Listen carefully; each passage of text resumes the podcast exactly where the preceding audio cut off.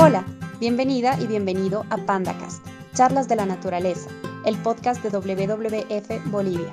Agradecemos tu compañía y esperamos que disfrutes mucho de este espacio donde hablaremos del fascinante mundo de la conservación.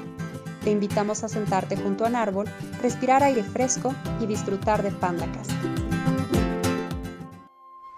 Hola, soy José Argandoña, coordinador del Paisaje Amazonía de BBF Bolivia. Bienvenidos a este PandaCast, donde hablaremos de una actividad muy importante para nosotros, el aprovechamiento sostenible de cacao o chocolate silvestre, como se conoce localmente.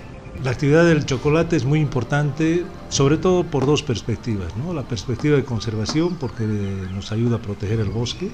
La gente valora el bosque, porque los bosques de galería contienen muchos rodales de cacao, y desde la perspectiva económica porque las familias que viven en el Parque Itenes tienen la posibilidad de generar recursos económicos. La actividad del chocolate es un medio de vida para ellos, es parte de su estrategia de subsistencia y eso les permite eh, cubrir muchas de sus necesidades en, en una determinada época del año. Pero ¿quién mejor para contarnos sobre esta actividad que la señora Carmen Regina Rapu, una de nuestras chocolateras del Río Blanco, nos va a comentar cómo empieza su actividad eh, todos los días en el chocolate? Hola, mi nombre es Carmen Regina, yo soy productora del cacao.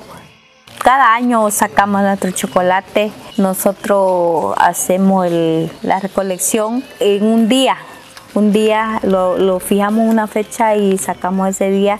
Tenemos que levantar a las 6 de la mañana, hacernos nuestro desayuno para comer irse conmigo ya al, monte, al, chocolatal.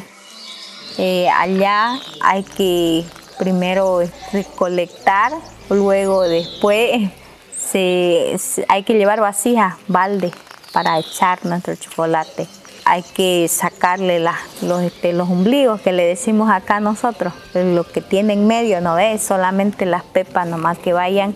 Luego venir a la casa, echarle al cajón donde nosotros, la caja fermentadora, de ahí taparlo. Lo tapamos ahí ese día, no lo tocamos al, segundo día ya hay que darle una batida para que eso vaya fermentando parejo y así este uniforme, digamos, para que no quede una semilla aparte y no pueda fermentar junto a las demás.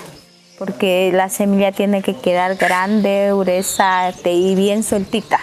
Es bastante el proceso que hay que hacer al chocolate. En el monte todo el día que hay que estar dependiendo de qué tanto de chocolate usted quiere sacar yo en mi casa saco tres baldadas porque no voy con, no voy, algunas familias van con hartas, hartos hijos, pero yo no, yo no llevo así que puedo, lo que puedo nomás saco. Así que es bastante, sí, bastante sacrificado hacer eso, de sacar el chocolate, de recolectar. Pero lo bueno es que aquí en nuestra comunidad nos respetamos nuestro chocolate usted amontona su chocolate, pues quebra y, si hay otra bolsa allá del, del, otro comunario, pues sabemos que no es nosotros, lo dejamos ahí, más bien cuidamos lo que es, ajeno. Que uno cosecha, de cosechar hay que recoger, luego de recoger hay que amontonar y echar a la bolsa. Hay que amontonar una parte para no estar regando las, las, este, las cáscaras. No es fácil porque hay algunos que tienen cómo irse allá y algunos que no, pues tienen que traer el, balde al hombro y es pesado porque tiene jugo eso y es bastante pesado.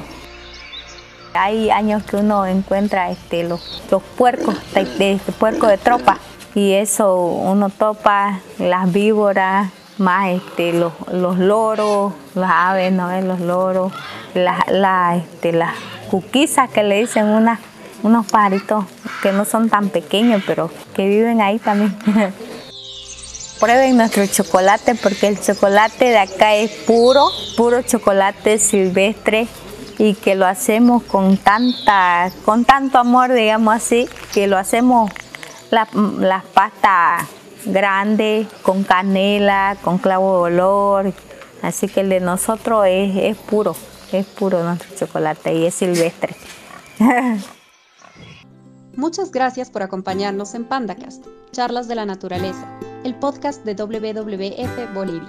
Si deseas obtener más información o tienes alguna duda o comentario, contáctate con nosotros a través de nuestras plataformas digitales, Facebook, Twitter e Instagram, nuestra página web www.org.bo o al correo comunicaciones.wwf.bolivia.org.